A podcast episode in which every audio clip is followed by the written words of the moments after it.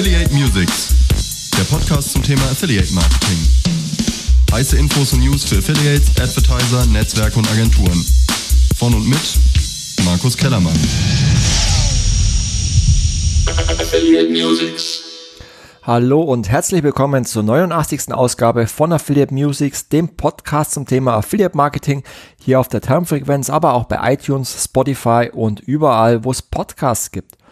Heute habe ich einen ganz interessanten Interviewgast in der Sendung, nämlich Christopher Deschauer. Er ist selber Affiliate, betreibt mit kinderfahrradfinder.de eine eigene Affiliate-Seite und er ist regelmäßiger Hörer meines Podcasts und er hatte eine Frage, äh, nämlich wie es sich eigentlich nach dem Brexit verhält mit den Provisionsauszahlungen von Avon aus UK.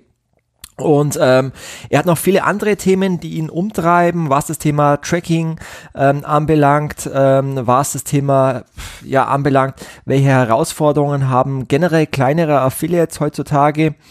Und deswegen habe ich ihn eingeladen, in die Sendung mal über die täglichen Herausforderungen eines Affiliates zu sprechen und äh, freue mich dann später auf das Interview mit dem Christopher.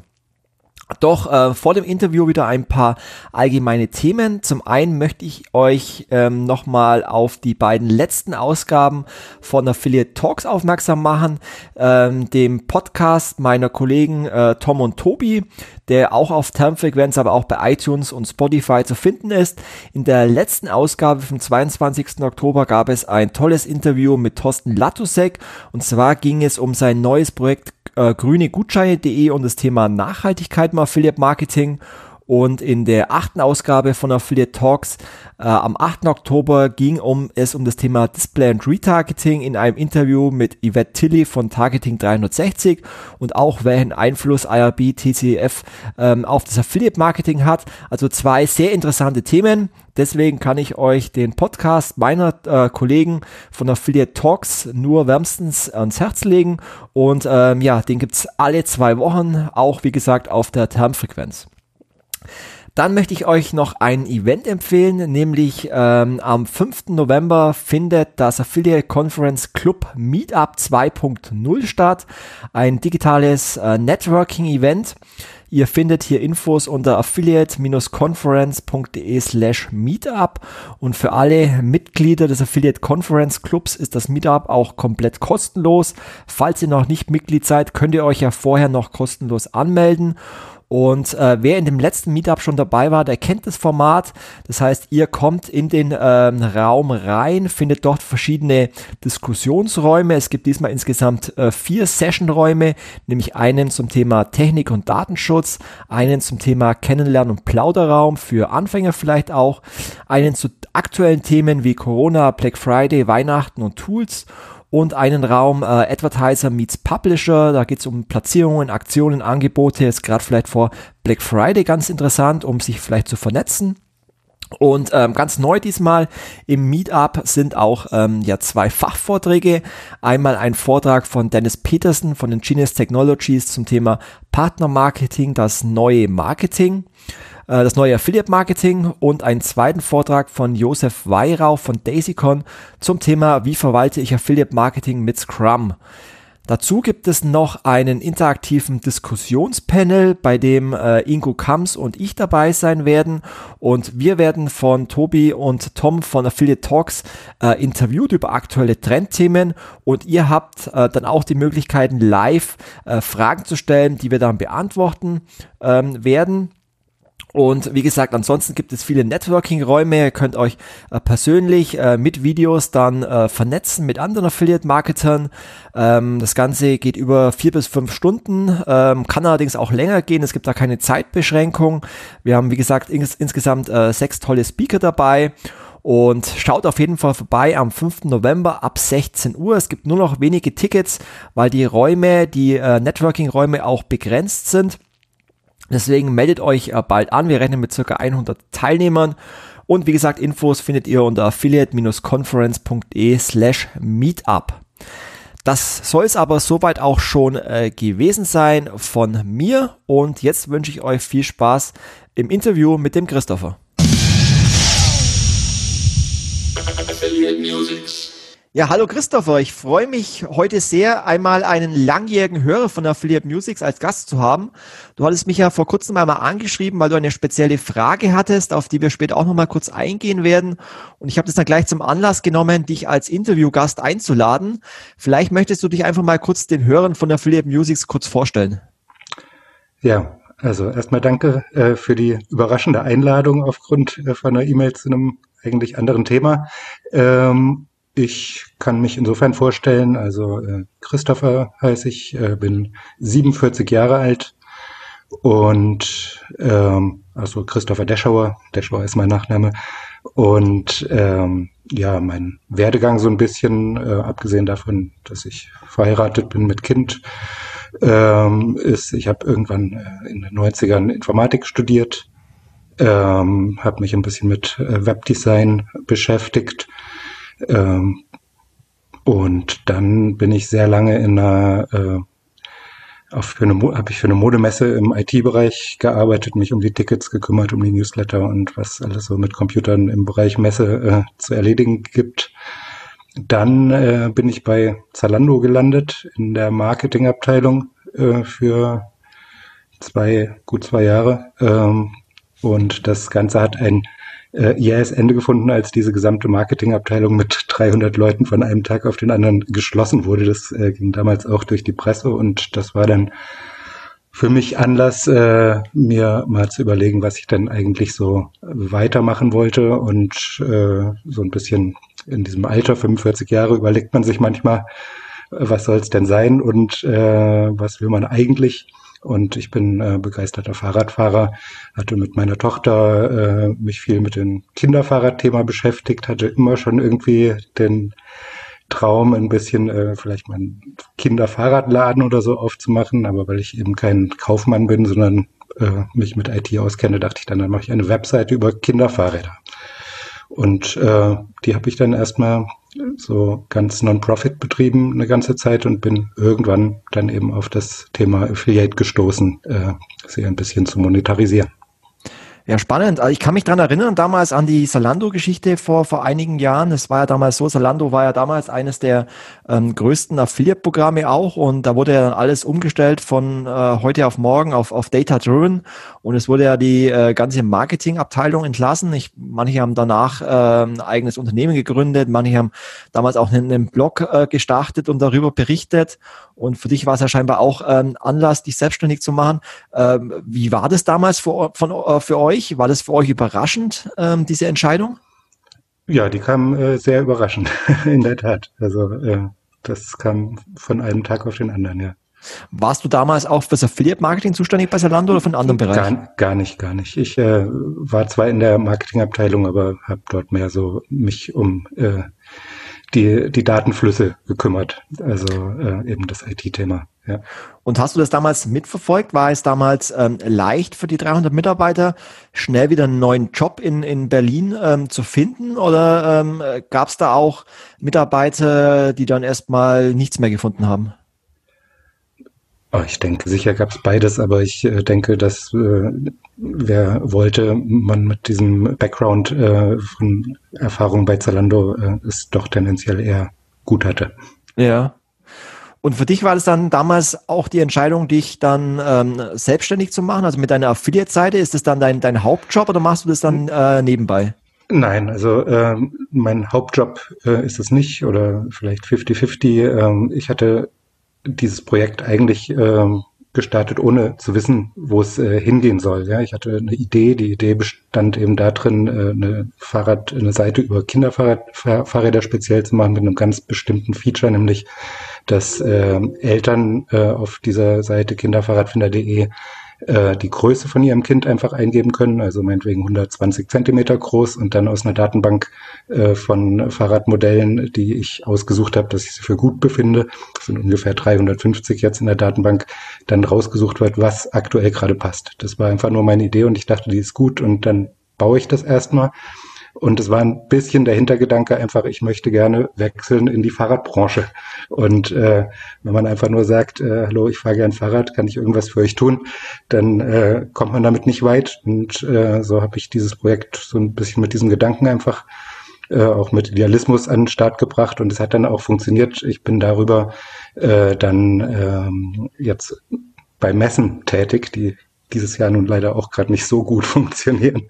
Aber ähm, ich äh, habe dann, äh, so wie es auf äh, Fahrradmessen Rennradbereich, E-Bike-Bereich gibt, habe ich äh, bei einer Messe gesagt, hier, wie wär's denn mit dem Kinderfahrradbereich und habe äh, Aussteller akquiriert, äh, also bei mehreren Messen Aussteller akquiriert, mich ums Rahmenprogramm gekümmert und in diesem Umfeld habe ich auch jetzt äh, noch äh, weitere kleinere Jobs, äh, mit denen ich mich so über Wasser halte. Also irgendwie funktioniert's in der Kombination. Mhm. Äh, zwei Jahre lang habe ich äh, wirklich den Kinderfahrradfinder äh, komplett ohne einen einzigen Werbebanner und gar nichts betrieben. Irgendwann äh, stieß mich dann eine der Marken darauf, hier, wir haben doch ein Affiliate-Programm, kannst du doch äh, mal einsteigen. Ja.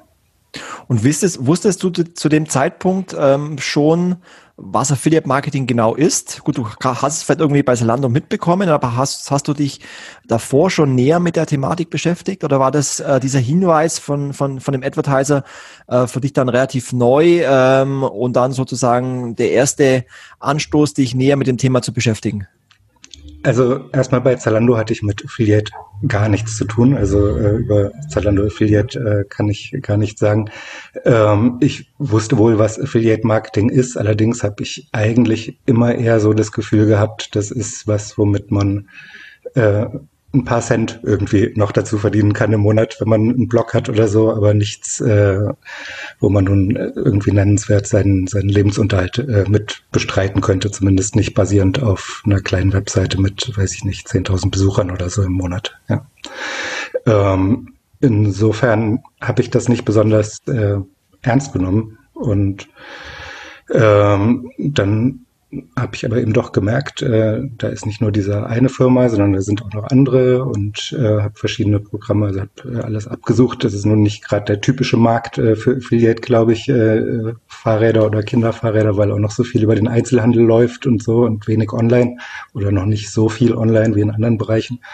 Aber ähm, es funktionierte besser, als ich gedacht hätte. Deswegen bin ich dann dabei geblieben. Ja.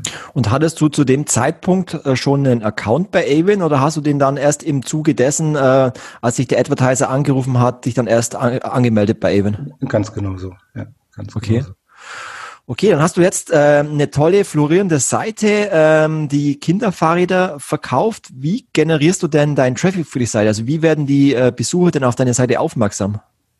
Also erstmal verkaufen tue ich sie selber nicht. Ne? Es ist äh, tatsächlich nur das Affiliate. Ähm, wie werden Besucher aufmerksam? Also eigentlich äh, das äh, ganz klassische über Google, über die äh, Google-Suchergebnisse und äh, natürlich habe ich auch einen Instagram-Account, einen Facebook-Account, einen Twitter-Account, äh, wobei ich sagen muss, von also es ist äh, wenn ich in die Analytics-Daten gucke, ist es immer Google, wo alle herkommen. Eventuell sind die, die von Twitter kommen, ein bisschen qualitativ hochwertiger, aber äh, ja, der Löwenanteil ist Google und die Abhängigkeit äh, ist groß. Das äh, habe ich gemerkt im Mai, da hat äh, Google ein Core-Update ausgespielt, was äh, sofort äh, mich ich glaube, fast 50 Prozent vom Traffic gekostet hat. Hat sich langsam wieder ein bisschen erholt, aber noch längst nicht äh, wieder so weit, wie es war. Ich hatte aber auch echt Glück. Also das war vielleicht, weiß nicht, ob es überbewertet ist oder ob meine Seite wirklich so gut ist oder war. Äh, in Monaten März, April, Mai stand ich wochenlang für den, einfach nur für den Suchbegriff Kinderfahrrad äh, auf Platz eins. Mhm. Das heißt aber auch, dass du dich auch mit dem Thema äh, Suchmaschinenoptimierung äh, aktiv beschäftigst. Hattest du da vorher auch schon einen Background oder kam das dann erst im Zuge der Erstellung deiner Website, dass du dich mit dem Thema SEO beschäftigt hast? Ähm, also ein bisschen, ich meine, ich, ich komme äh, in den 90ern habe ich äh, Webseiten entwickelt, auch da gab es sowas schon ein bisschen, da waren es diese Keywords, die man äh, oben in die Metadaten eingetragen hat. Äh, und ich hatte mich ein bisschen mit dem Thema beschäftigt, ich hatte aber irgendwie ähm, seit ich angefangen hatte mit der Seite immer das Gefühl, Google liebt mich. Ich kann machen, was ich will. Äh, meine, meine Seiten, die steigen alle irgendwie äh, konstant immer nur weiter nach oben. Und im Prinzip erst, äh, als es dann irgendwann mal abwärts ging, dann habe ich angefangen, tatsächlich äh, mir auch SEO-Podcasts anzuhören und nicht mehr nur deinen sozusagen. Ja, mhm. genau. Das heißt, ähm, für dich ist dann das Wichtigste, ähm, Google-Kriterium, wenn man es so bezeichnen kann, dein Content, dass du individuellen Content ähm, hast, dass du den selber erstellst, dass du weißt, worüber du berichtest ähm, und dass es vielleicht auch in, in dem Bereich vielleicht auch wenig Wettbewerber gibt. Ja, also ich meine, es gibt, ich habe mich natürlich umgeguckt, was gibt es sonst noch so an Affiliate-Seiten. Also das ist wirklich, weiß ich nicht, muss ich, kann ich mir auf die Schulter klopfen oder sagen, ich bin äh, ein ehrlicher Typ an der Stelle oder so. Ich habe sehe so viel äh, andere Seiten, wo wo wirklich äh, Produkte empfohlen werden, einfach nur weil sie äh, eben, weil sie eben äh, über Affiliate äh, monetarisierbar sind, diese Empfehlungen. Und äh, da wird irgendwie die zehn besten, was weiß ich, äh, angepriesen. Und es ist für, eigentlich für jeden, also nicht nur für jeden, der Affiliate kennt, das Prinzip, sondern für jeden ersichtlich, das sind nicht die zehn besten Produkte, die jetzt hier gezeigt werden, sondern es sind, und wer ein bisschen genauer hinguckt, eben die zehn Produkte, äh, wo ich irgendwie eine Möglichkeit habe, äh, diese Empfehlung zu monetarisieren. Und das ist bei mir absolut nicht so. Ich habe äh, auf meiner Seite 40 verschiedene Fahrradmarken und das sind teilweise ganz kleine äh, Kellerbuden, die weit davon entfernt sind, irgendwie ähm, über Affiliate monetarisierbar zu sein und trotzdem äh, stecke ich da Arbeit rein. Eine Marktübersicht sozusagen über diesen ganzen äh, über meinen ganzen Bereich die Kinderfahrräder dort äh, zu bieten, mache im Prinzip für diese ganzen Firmen teilweise ja im Prinzip kostenlos Werbung, aber es ist dadurch authentisch und äh, ich glaube, die Benutzer und irgendwie auch Google wissen das äh, zu honorieren. Mhm. Das heißt, du machst dann eher so ähm, aus, aus dem Gefühl heraus SEO. Das heißt, du beschäftigst dich nicht erst mit, mit technischen SEO-Maßnahmen, welche technischen Möglichkeiten es gibt, die Ladegeschwindigkeit der Website zu verbessern oder ähnliche Dinge, sondern dir geht es hauptsächlich wirklich um die Inhalte. Naja, ich, ich bin, ich mache die Sache alleine, das heißt, äh, alles gleichzeitig mit vollem äh, Umfang kann ich nicht tun, aber natürlich, wenn ich merke, meine Seite äh, lädt äh, plötzlich irgendwo drei Sekunden, dann schaue ich an, woran das liegt. Ähm, natürlich äh, mache ich auch so ein rudimentäres äh, nennt sich das, äh, Keyword Research, dass ich äh, schaue, was sind äh, die Suchbegriffe, nach denen die Leute wohl suchen und die irgendwie in die Überschriften teilweise unterzubringen und solche Dinge. Ja, ähm, aber ich glaube, es ist sehr viel wert, auch mal Artikel zu schreiben, die über weite Strecken jetzt nicht auf Google gemünzt sind und über weite Strecken auch nicht voll mit Affiliate-Links gestopft sind. Ja. Machst du dann auch Kooperationen mit anderen Blogs oder anderen Webseiten und darüber dann ähm, Links zu generieren für deine Webseite? Eigentlich nicht so sehr. Also nur, wenn ich mal jemand irgendwie in irgendeinem Zusammenhang kennenlerne und dann sagen wir, ja, warum nicht? Äh, ich, ich habe einen Link zu dir, du zu mir, aber ich glaube, diese Art von Tausch bringt auch nicht so viel. Also äh, mitunter, also ich habe ein paar gute Links bekommen. Ich bin in einem Spiegelartikel sogar, Spiegel Online, äh, über Kinderfahrräder gelandet. Ähm, aber dieser Linkaufbau ist vielleicht nicht unbedingt äh, meine Superstärke. Also da gehe ich nicht so forsch vor, äh, wo kriege ich jetzt verdammt nochmal die nächsten Links her. Ja. Okay. Und ähm, Facebook und Instagram sind ja noch ähm, Maßnahmen, hast du gesagt, um, um Traffic, um Aufmerksamkeit zu generieren. Ähm, wie kann man sich das vorstellen? Also postest du auf Instagram dann Bilder von den Fahrrädern oder wie bist du da aktiv? Genau, ich äh, poste Bilder von äh, neuen Fahrrädern, ich poste Bilder von Fahrrädern, die ich in der Stadt äh, fotografiere und durch meine Messeaktivitäten äh, oder jetzt habe ich gerade in den letzten Tagen hier so ein kleines äh, Fahrrad-Event, wo Kinder auf dem Parcours im Kreis fahren können, äh, betreut. Äh, da mache ich dann halt äh, Fotos und, und poste die oder kleine Filmchen und poste die. Äh, auf Facebook ist ein bisschen mehr so Thema Produktnews, also wenn es irgendwas Neues gibt oder ich teile Inhalte von, von äh, den benachbarten Firmen. Ich muss aber sagen, ähm, Facebook ist schwierig. Äh, ich kenne es ehrlich gesagt nicht so richtig, wie es früher war, aber ich höre immer äh, und mir scheint es auch so, also mit einer Facebook-Seite, äh, mit so einer Facebook-Page äh, ist es verdammt schwierig, Reichweite zu erzielen. Da muss man sehr eher wahrscheinlich sich äh, mit großem Zeitaufwand privat und persönlich äh, irgendwie eher in Gruppen, Facebook-Gruppen bewegen äh, und da habe ich immer so ein bisschen komisches Gefühl, mit, mich mit einem kommerziellen Ansinnen irgendwie da so reinzusneaken. Das heißt, Facebook ist irgendwie nicht mein großes Ding, meine große Erfolgsgeschichte richtig Spaß macht mit Twitter. Ähm, weil da irgendwie ein bisschen gehobenes äh, Niveau an Gesprächen entsteht, obwohl die Gespräche ja immer nur so gezwungen kurz sind, die äh, Texte, die man schreiben kann. Ähm, da habe ich, sagen wir, tatsächlich echte Follower, ja. Und nutzt du jetzt Instagram ähm, eher, um damit Besucher auf deine Seite zu lotsen? Oder äh, nutzt du Instagram auch, um vielleicht über äh, Gutscheincodes oder ähnliches auch Fahrräder von Advertisern direkt darüber zu verkaufen? Ja, Gutscheine, das ist äh, was, wo ich gerade erst so langsam drauf stoße. Also äh, das in diesem Zusammenhang, äh, ich hatte da immer drüber nachgedacht, so äh, als es immer hieß, die Cookies, die Cookies äh, verschwinden langsam und ich mich gefragt habe, wie soll das dann weiter funktionieren? Und dann ist natürlich irgendwie so ein Gutschein, äh, ein exklusiver Gutschein, wo der Verkauf mit Gutscheinen dann direkt äh, zu einer Provision führt, äh, ein wunderbares Prinzip. Ähm, auf Instagram ja klar, also wenn ich einen Gutschein habe, dann poste ich den auch auf Instagram.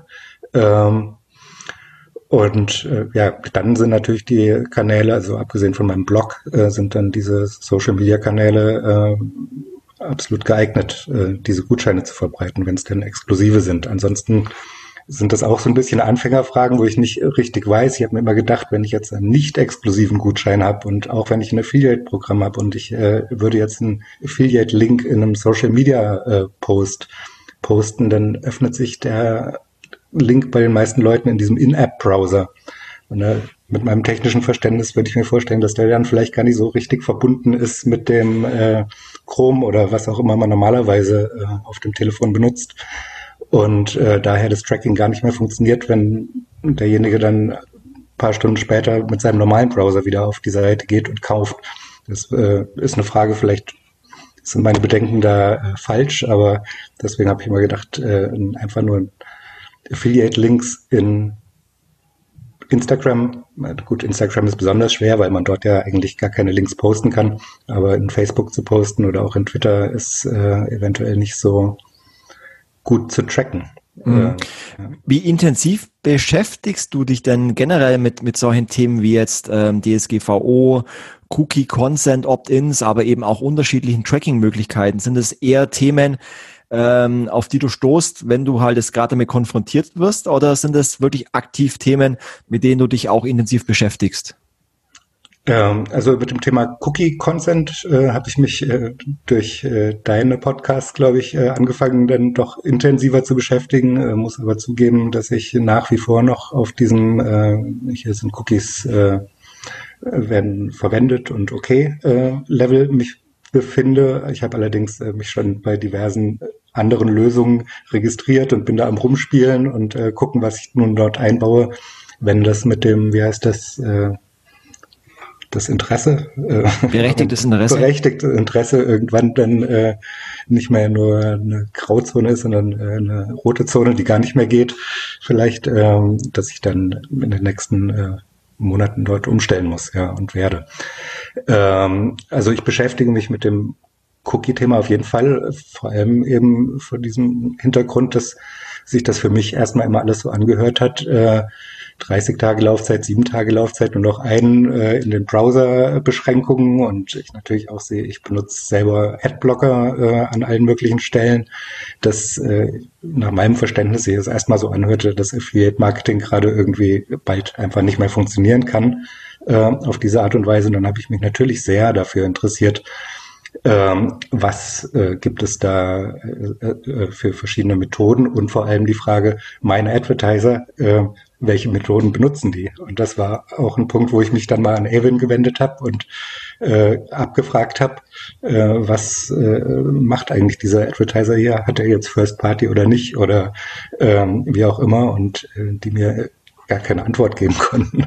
Meinten, ich muss mich an einen Advertiser wenden. Das äh, fand ich etwas äh, ja, irritierend, ich, weil ich denken würde, es müsste so sein, ein Advertiser bräuchte irgendwie eine, bräuchte irgendwie eine Motivation dazu, ein möglichst gut funktionierendes Tracking, äh, Tracking einzusetzen. Ähm, und erstmal könnte man ja denken, er hat genau die Motivation nicht, weil je besser das Tracking funktioniert, deswegen desto mehr äh, Provision muss er zahlen. Ähm, aber eine Variante, wo Avon oder andere Netzwerke ähm, da eventuell das ein bisschen äh, ja, äh, da für Motivation bei den Advertisern sorgen könnten, gutes Tracking einzubauen, wäre, dass sie in ihren äh, Advertiser-Katalogen, wo man äh, Advertiser sich aussuchen kann, äh, vergleichen kann, äh, dort klipp und klar schreiben würden, welche äh, Tracking-Methode wird hier eingesetzt beim Advertiser. Server to Server äh, vielleicht als Optimum oder äh, hier ist noch jemand äh, auf Third-Party-Tracking äh, irgendwie äh, stehen geblieben und dann ähm, wäre das klar Motivation für Advertiser, um gute Publisher zu kriegen, äh, sich dort ein bisschen ins Zeug zu legen. Ja. Würdest du dir manchmal mehr Unterstützung von den Affiliate-Netzwerken ähm, wünschen? Also gerade bei so Themen wie Cookie Consent Opt-ins oder eben auch Unterstützung bei, bei den verschiedenen Tracking-Möglichkeiten. Würdest du da wünschen, dass da das Netzwerk auf dich zukommt und dir da bessere Transparenz, Transparenz bietet? Ja, auf jeden Fall. Also im Bereich Cookie Consent, glaube ich, da ist jetzt, war Avon gerade sehr aktiv, glaube ich. Die haben äh, ein, ein, ein System äh, gerade äh, veröffentlicht, was man einbauen kann in seine Seite, so dass praktisch irgendwie alle Affiliate-Links äh, gekennzeichnet werden. Also das ist nicht Cookie Consent, sondern dieser Hinweis, äh, dass es sich um Affiliate-Links handelt und äh, man Provisionen bekommt und so weiter, äh, die auch nicht nur für Avon funktioniert, sondern die man dann verwenden kann äh, für all seine Affiliate-Links, auch wenn sie über andere Netzwerke gehen. Das ist auf jeden Fall ein begrüßenswerter Schritt äh, dieser Art von Zugehen. Insgesamt, äh, ja, ich habe äh, das Gefühl, also dass viele Netzwerke ähm, doch einen großen Fokus eben darauf haben, Advertiser zu gewinnen und äh, Publisher nicht so wichtig sehen und schon gar nicht äh, kleine, vermutlich, äh, die eben nicht so eine Marktmacht haben.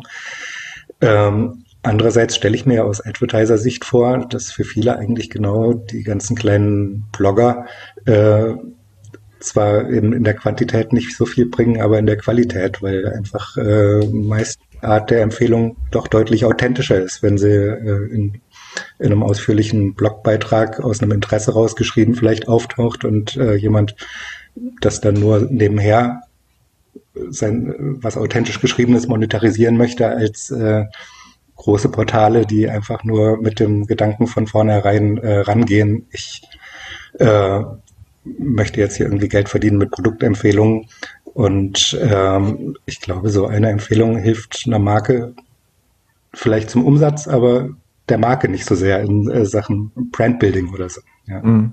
Hat es eigentlich einen bestimmten Grund, dass du die Fahrradanbieter jetzt ähm, direkt über Avon bewirbst und jetzt zum Beispiel nicht das Amazon-Partnerprogramm nutzt, wo du ja sozusagen dann alle Fahrräder auf einmal bewerben könntest?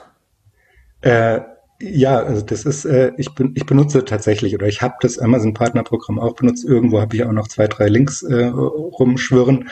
Äh, das hat einfach mit der äh, Nische zu tun, in der ich mich bewege. Es gibt so gut wie fast keine der Fahrräder, die ich in äh, meiner Datenbank habe, auf Amazon zu kaufen. Das sind äh, wie gesagt viele kleine Firmen ähm, und äh, dann sind es andere Firmen, die sehr viel über den äh, Fachhandel einfach noch verkaufen und es gibt von diesen äh, doch recht hochwertigen Marken sehr wenige einfach auf Amazon. Es gibt überhaupt wenig Online-Shops, die, äh, die diese Fahrräder anbieten. Also die Fahrradbranche ist sehr speziell. Die äh, tun sich sehr schwer, in Richtung Online zu gehen und haben immer Angst, dass ihre Händler sauer werden, wenn zu viel online verkauft wird. Und dann wird, muss sofort gekämpft werden, dass die nicht die Preise reduzieren auf sonst was und äh, das ganze Fachhandelsgeschäft zusammenbricht. Also es gibt einfach also meine, mein Problem ist äh, nicht, dass ich äh, zwischen allzu vielen Advertisern auswählen müsste, wer ist jetzt der bessere oder so, sondern äh, welchen Online-Shop promote ich, sondern äh, überhaupt welche zu finden. Also wenn ich sage, ich habe dort 40 Marken äh, in, auf der Seite, dann sind es unter dem Strich vielleicht 10 bis 15, die ich überhaupt äh, über Affiliate monetarisieren kann. Mhm. Was sind denn so generell für dich ähm, persönlich noch Herausforderungen so im täglichen Arbeiten mit als Affiliate, aber auch mit Affiliate-Netzwerken? Also neben dem Thema ähm, funktioniert das Tracking? Ist das, ist das transparent? Ist das gut? Ähm, was sind denn so im Alltag äh, Themen, die dich vielleicht aufhalten, wo du sagst, da ähm, könnte irgendwas besser sein, da würde ich vielleicht ähm, ja mit mehr Unterstützung des Netzwerkes mehr Umsatz machen können. Gibt es da so Themen, wo du sagst, das würde dir weiterhelfen? Ja, also es gibt ähm, einen Punkt, der, wo ich immer gerätselt habe. Ähm, und zwar, es, es gibt Programme, es gab Programme, da war ich im einen Programm, im anderen Programm. Ich habe irgendwie gedacht, die, die unterscheiden sich eigentlich nicht groß, äh, in, in, dürften sich, in, so wie sie funktionieren, nicht groß unterscheiden, aber das eine hat super funktioniert und das andere hat äh, ganz, ganz schlecht funktioniert. Und irgendwann bin ich drauf gekommen, dass äh, ein Unterschied der ist, wenn ich, äh, ich habe dann diese Links mal ausprobiert, bin beim einen gelandet, beim anderen gelandet und dann habe ich gesehen, beim einen verfolgen mich dann diese sogenannten äh, Retargeting-Ads äh, über alle Tageszeitungen und Portale und wo auch immer ich hingehe äh, im Browser durchs ganze Internet. Ähm, und dann habe ich mir erklärt, also ich nehme irgendwie an, dass, es, dass das der Grund ist und dass das stimmt, dass, äh, dass im Prinzip ich bei Advertisern, die Retargeting massiv einsetzen, äh, ich eigentlich nur Lieferant von Interessenten bin und irgendeine Provision oder irgendeine Art der äh, Bezahlung für diese äh, für diesen von mir gelieferten Traffic dann letztendlich äh, das äh, der Retargeting Anbieter ja in, sagen wir abgreift im Prinzip.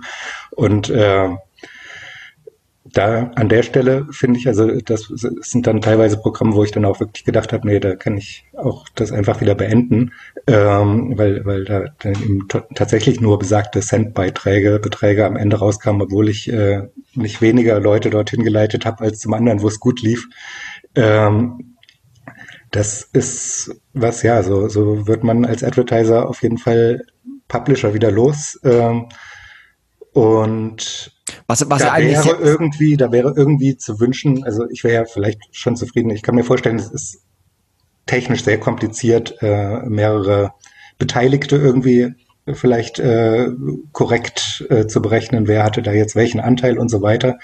Aber ich finde ganz blank gesagt, jemand, der äh, so massiv Retargeting macht, wenn ich an dieser Stelle richtig liege, dass das der Grund ist, der könnte dann vielleicht eine Kombination einfach aus äh, Pay-per-Click und äh, Provision anbieten, so dass äh, ein kleiner Betrag zumindest auch äh, für die Klicks einfach honoriert wird, die generiert mhm. werden. Was ja eigentlich sehr schade ist, weil eigentlich möchte ja jeder Advertiser mit Content-Publishern zusammenarbeiten. Das ist eigentlich immer ähm, der, der große Wunsch von jedem Advertiser. Ich möchte auf Blogs, ich möchte äh, Empfehlungsmarketing machen, ich möchte in, in Vergleiche rein. Und das, was du beschreibst, ist ja eigentlich ähm, ja ein unprofessionelles Verhalten der Advertiser, weil es gibt eigentlich ja die technischen Möglichkeiten, sei es jetzt mit dem übergreifenden Customer Journey Tracking oder auch sogar bei, bei Avon mit Avon Assist, ähm, zu erkennen, gibt es da Publisher, die liefern mit Traffic und werden die dann vielleicht irgendwann in der, in der Customer Journey von einem Retargeting-Partner oder einem Gutschein-Partner oder einem Cashback-Partner überschrieben ähm, und in, in so einem Fall müsste man mit dir halt entweder einen CPC-Deal finden oder eine anteilige Provisionierung oder einen WKZ-Deal. Aber es müsste ja eigentlich das Ziel von den Advertisers sein, ähm, eben Traffic von Affiliates wie dir zu behalten und ähm, eben nicht Partner zu demotivieren, indem ähm, dann der Retargeting-Partner ähm, ja die Provision bekommt. Und die technischen Möglichkeiten, die gibt es ja eigentlich, aber ähm, ich habe halt manchmal so das Gefühl, es gibt einfach immer noch zu viel Advertiser, die halt den Kanal Affiliate Marketing nicht ernst genug nehmen und halt auch gar nicht ähm, zum einen das Verständnis dafür haben, welche Möglichkeiten, welche technischen Möglichkeiten es gibt, aber vielleicht denen dann auch die äh, notwendige Wertschätzung gegenüber Partnern wie dir eigentlich dann fehlt. Ja, wobei ich, also ich kann mir auch vorstellen, aus Advertiser-Sicht, wenn ich, wenn ich jetzt äh, kein ausgebuffter, abgebrühter, äh, schon immer dabei Advertiser bin, sondern jetzt neu komme und jemand erzählt mir hier, äh, mach doch Affiliate-Marketing und das ist total super. Da machst du Affiliate-Marketing, dann kriegst du Interessenten geliefert von authentischen Quellen und den bezahlst ein paar Cent und äh, damit auch wirklich das Ganze dann auch konvertiert, machst du noch äh, Retargeting dazu und dann klappt es auch also kann ich mir ja vorstellen. Ich kann mir vorstellen, bei einem kompletten Verzicht auf Retargeting würden vielleicht äh, am Ende viel weniger konvertieren natürlich, weil wenn einen diese Anzeigen verfolgen, äh, ist man halt immer wieder dran erinnert, dass man das ja vielleicht kaufen wollte. Insofern äh, habe ich ein gewisses Verständnis dafür, aber äh, ja. Genau, also das halt, Verständnis, halt, ja. Das Verständnis, dass man Retargeting macht, habe ich definitiv auch, weil ähm, letztendlich ist es ja eine gute Maßnahme, um Kunden, die den Shop vielleicht verlassen und nicht kaufen, wieder anzusprechen oder eben Bestandskunden wieder anzusprechen.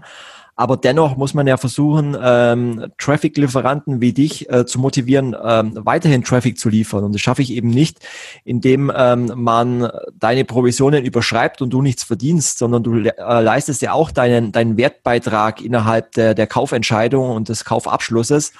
Und ähm, sowas muss man halt einfach erkennen und dann eine Art der Zusammenarbeit finden, die halt für beide Seiten einfach auch fair ist. Ja, auf jeden Fall. Ich könnte mir auch vorstellen, dass das dann aber auch in der Tat äh, ein bisschen Aufgabe von Netzwerken äh, wäre, äh, die Advertiser in diese Richtung, also das zu erklären. Also, äh, weil aus reiner Advertiser-Sicht äh, funktioniert es ja auch so irgendwie sehr gut. Und dieses ganz langfristige in Zukunft denken, äh, ich äh, möchte irgendwie die Publisher auch behalten und äh, diesen kleinen dort irgendwie auch was bieten. Äh, das ist eventuell ein bisschen viel verlangt. Also ein Netzwerk in der Mitte könnte dort, glaube ich, äh, ja, die Account Manager könnten Advertisern das erklären und äh, eben in diesen Katalogen äh, könnte solche Sachen dann auch herausgehoben werden. Also wenn ähm, ja. Ja, also soll, all, all solche Vorteile eines Advertisers, was er besonders gut macht, eben, dass er, was weiß ich, die Customer Journey äh, verfolgt und äh, anteilig irgendwie äh, auszahlt oder eben auch die Art des Trackings, die verwendet wird. All solche Sachen, wenn die klipp und klar in den äh, Katalogen, also in den Aushängeschildern der Advertiser auftauchen würden, dann äh, wäre das sicher eine Motivation und das zu realisieren und zu betreiben, äh, da könnten die Netzwerke sicher einiges tun. Wobei ich fairerweise ähm, sagen muss, ich weiß gar nicht, ob es Aufgabe des Netzwerkes ist, weil letztendlich das Netzwerk ist ja letztendlich die technische Infrastruktur zwischen ähm, dem Affiliate und dem Advertiser. Und ähm, natürlich machen viele Netzwerke mittlerweile auch Schulungsangebote, Webinare, Aufklärungsarbeit zu dem Thema. Aber wenn man bedenkt, dass es ähm, mehrere tausend Advertiser in, in Deutschland ähm, gibt, dann haben die Netzwerke gar nicht die Ressourcen und Kapazitäten, jeden Advertiser über die vielfältigen Möglichkeiten des Trackings zu informieren. Ähm, deswegen ist mein Gedanke eher, dass jeder Advertiser für sich eigentlich mal sich an die Nase greifen muss und sich fragen muss, ähm, wie viel Zeit und wie viel Wertschätzung äh, schenke ich dem Kanal Affiliate Marketing. Und es muss ja eigentlich Aufgabe eines jeden Advertisers sein, sich selber mit diesem Kanal zu beschäftigen. Und ähm, wenn ich halt im Unternehmen keine ähm, Personen habe, die sich mit dem Thema auskennen, dann muss ich mir vielleicht einen Berater oder eine Agentur holen. Ähm, wie gesagt, die Netzwerke liefern da schon auch Serviceleistungen und Beratung, aber ich glaube, ähm, sie schaffen es gar nicht, alle Advertiser ähm, da dementsprechend zu beraten, ähm, wie man jetzt die, das Tracking richtig aufbauen muss, wie, welche Publisher-Kanäle es gibt, dass es E-Mail-Publisher gibt, dass es Retargeting-Publisher gibt, wie man eine gute äh, Gutscheinstrategie aufbauen äh, sollte, äh, welche Provisionsmodelle äh, am besten wären. Sondern ich glaube, das sind einfach Themen, ähm, die muss dann auch irgendwann der Advertiser entscheiden. Und da braucht er natürlich die, die richtige Beratung und das richtige Wissen und ähm, ja, die, die, das richtige Mindset zu dem Thema Affiliate Marketing. Ich glaube, da fehlt es einfach auch vielen ähm, Advertisern. Ja, ähm, ja, stimme ich zu. Also natürlich, wenn Advertiser äh, das Inhouse äh, sich äh, dort Gedanken zu machen und äh, das äh, Wissen sich holen, ist eine gute Sache. Also ich würde vielleicht, äh, also zumindest nochmal an einem Beispiel doch wieder die Netzwerke ins Spiel bringen. Also es gab äh, den, äh, den Punkt, äh, gerade in diesen Cookies hören langsam auf zu funktionieren oder werden immer mehr beschnitten in, äh, in ihrer Dauer. Ähm, gab es dann von ähm, Avon irgendwann die Ankündigung, wir machen jetzt Bounceless Tracking, also irgendeine Methode ähm, durch Einbinden von einem JavaScript äh, auf der Publisher-Seite äh, irgendwie es hinzubekommen, technisch, was dahinter steckt, äh, weiß ich auch nicht, äh, sozusagen ohne Cookies, in Anführungszeichen, ähm, äh, die Sales tracken zu können. Und dann hieß es irgendwann ähm, per Newsletter an Publisher so oder Pressemitteilung, glaube ich sogar, äh, Bounceless Tracking ist jetzt gestartet. Und dann musste man nur ein kleines Skript einbauen, war schon eine kleine Anleitung im äh, Avon-Wiki und hat man das getan, dann funktionierte jetzt also äh, das Bounceless Tracking. So war irgendwie die Ansage. Aber ich hatte mich gefragt, äh, irgendwo war so ein Satz, äh, nur wenn die Advertiser das auch implementiert haben, stand irgendwo. Und das war eventuell auch äh, dann der Punkt. Ähm, ich habe mir das dann genauer angeguckt, habe mir dieses JavaScript angeguckt, habe gesehen, da wurde noch ein JavaScript geladen und in diesem JavaScript war eine Liste äh, von 10 oder 15 hart einkodierten IDs. Und das waren Advertiser-IDs. Das heißt, zu diesem Zeitpunkt, als äh, gesagt hat, wir, ähm, wir haben jetzt dieses äh, Bounceless Tracking gestartet, ähm, zu dem Zeitpunkt waren 15 Advertiser dabei, aber es wurde keinem Publisher gesagt. Wenn ich jetzt angefangen hätte, ähm, überall das einzubauen, dann ähm, hätte ich gedacht, so super, ich habe jetzt Bounceless Tracking, aber man hat es gar nicht gehabt.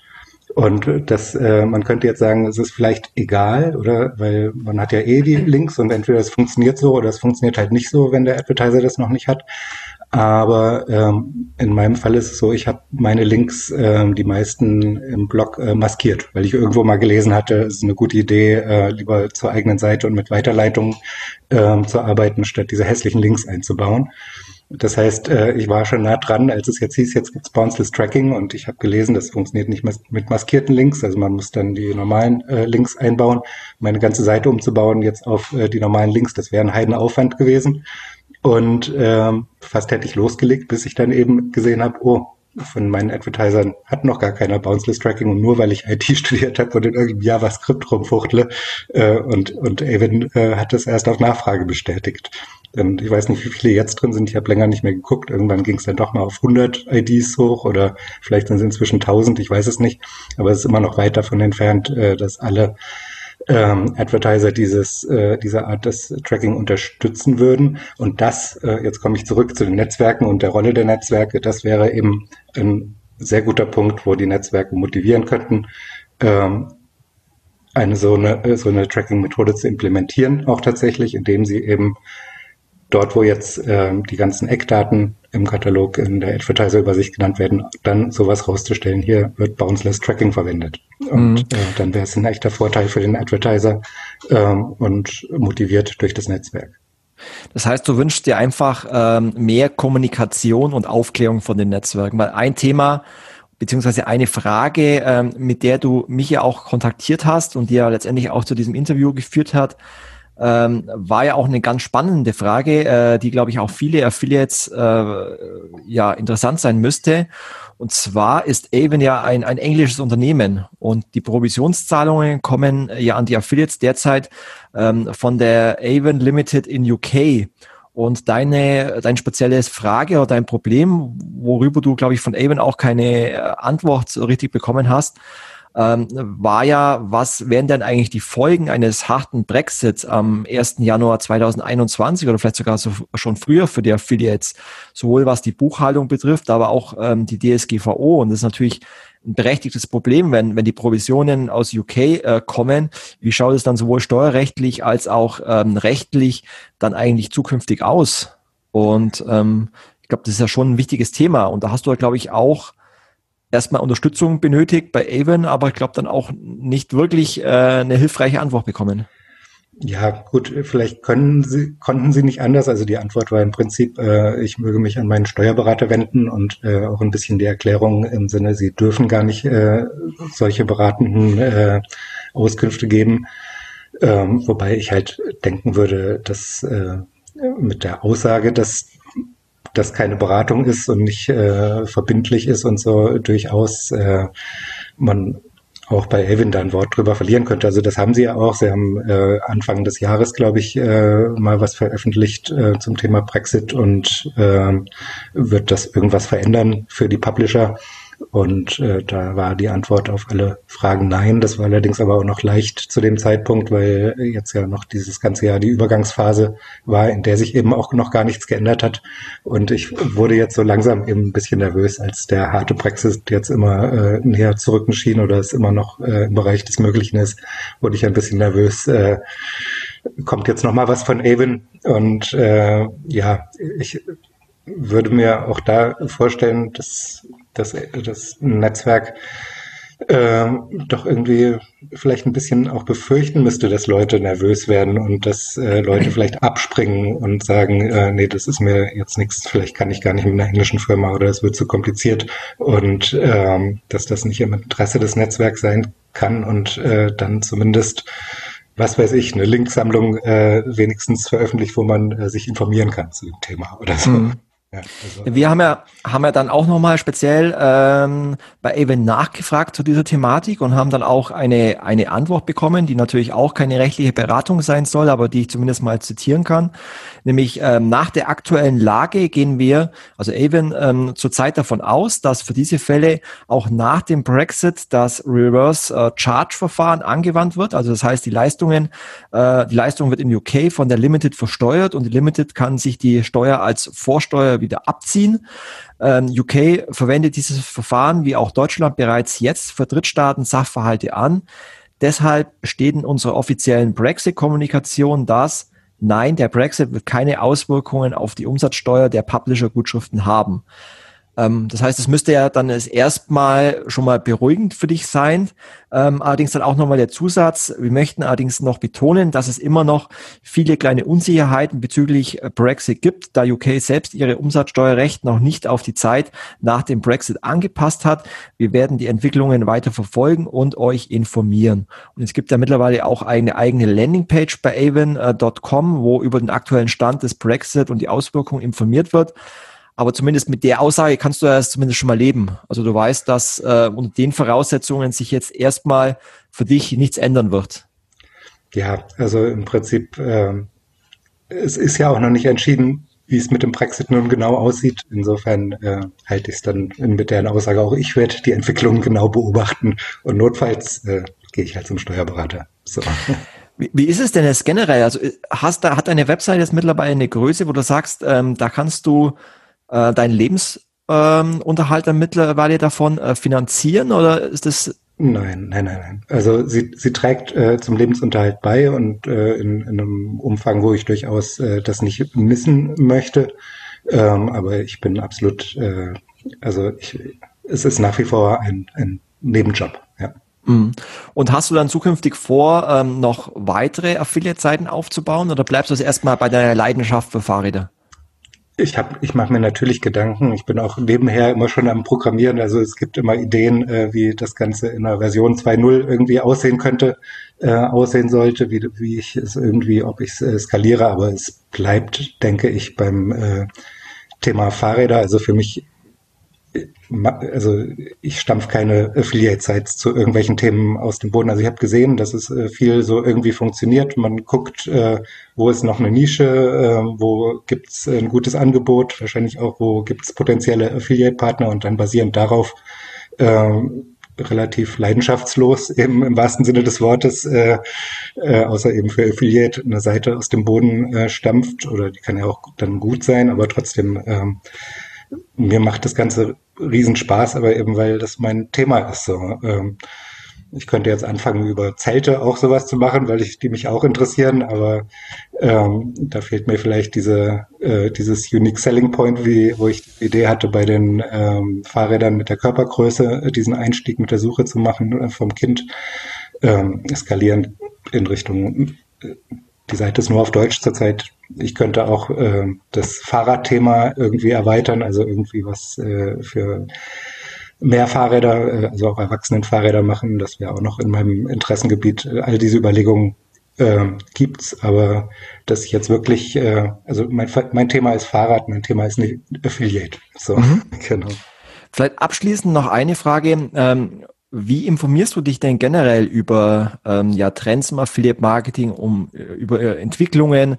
Schaust du ähm, Webinare an, liest du Artikel durch, gehst du auf Veranstaltungen, also vor Corona-Zeit zumindest? Also wie informierst du dich? Wie hältst du dich auf dem Laufenden? Ähm, also deinen Podcast höre ich. Ich äh, höre einen anderen Podcast noch, äh, da geht es mehr um SEO und Content. Der heißt, glaube ich, auch SEO Content Performance Podcast. Äh, ich habe die Namen, aber Jeckel heißt einer von den beiden mit Nachnamen, glaube ich. Ähm, im, so natürlich habe ich versucht, äh, das Thema zu erlernen oder mir irgendwie anzulesen und bin aber doch äh, auf ziemlich wenig gestoßen, eigentlich überraschend wenig. Also wahrscheinlich hat das damit zu tun, dass es geht irgendwie um Geld und jeder will gerne seine Geheimnisse für sich behalten, vielleicht oder so. Also anders als äh, wenn ich jetzt an Webseitenprogrammierung denke oder so, da jedes Problem gibt es tausend Threads in äh, zig verschiedenen Foren und alles ist bis ins Kleinste ausklamüsert. Jede Frage wird äh, hundertfach beantwortet. Das ist im Thema äh, beim Thema Affiliate absolut nicht so, habe ich das Gefühl. Da wird viel, äh, jeder macht seins äh, aus Firmengeheimnisgründen oder so, so ein bisschen. Äh, ich glaube, manchmal bin ich auf so eine ganz alte Seite gestoßen, Abacus Internet Marketing oder so. Äh, da habe ich noch ein paar Informationen irgendwie rausziehen können, aber so eine richtig äh, aktive Community zu dem Thema ist das, glaube ich, auch nicht mehr. Das äh, stammt, kannte ich, den Namen kenne ich auch schon noch aus den 90ern. Ähm, dann bin ich auf einen, ich weiß nicht, äh, ist das eine andere Agentur, äh, äh, äh, darf ich sagen, Projector oder so heißen sie, glaube ich, die haben so ein Affiliate Marketing Handbuch oder so rausgebracht. Das war äh, phänomenal, also so ein ganz umfangreiches äh, Ding. Da habe ich wirklich äh, erstmal so die Grundzüge überhaupt äh, ja, äh, begriffen, also auch die größeren Zusammenhänge. Also klar, die Vorstellung, man macht irgendwie einen Link zu einem Produkt bei Amazon und dann kriegt man ein paar Cent oder auch nicht. Ähm, soweit hatte ich das verstanden, aber ich weiß jetzt nicht mehr genau, was ich dort gelernt habe, aber ich meine mich zu erinnern, dass ich aus diesem Handbuch äh, doch einiges an Zusammenhängen gezogen habe, sich mir, ein, sich mir einiges erschlossen hat, äh, was sonst nicht so klar geworden wäre. Ja. ja, super. Ähm, Christopher, dann danke dir für deine Zeit. Es hat mich sehr gefreut, dass du mit uns ähm, ja geteilt hast, was dich alles so umtreibt. Ähm, vielleicht auch mal so ein kleiner Appell an die Affiliate-Netzwerke, was man vielleicht in der Kommunikation verbessern könnte zukünftig. Und ich wünsche dir ähm, weiterhin alles Gute. Ich glaube, dass du mit dem Thema Fahrrad jetzt gerade in der Corona-Zeit auf jeden Fall ein Thema hast, was äh, boomt, was, was äh, gut funktioniert. Und ja, wünsche dir alles Gute ähm, und freue mich sehr, dass, dass wir auch mal einen Hörer von Affiliate Musics hier in der Sendung hatten, weil ich mache den Podcast ja immer hier so vor meinem Mikrofon und weiß ja immer nie, ob den überhaupt jemand hört da draußen. Und deswegen freut es mich immer, wenn mich Hörer anschreiben und äh, ich ihnen vielleicht auch weiterhelfen kann. Das ist letztendlich meine Motivation, diesen Podcast auch zu machen. In dem Sinne, vielen Dank und dir alles Gute. Ja, dir auch. Vielen Dank für die Einladung. Danke dir. Tschüss. Ciao.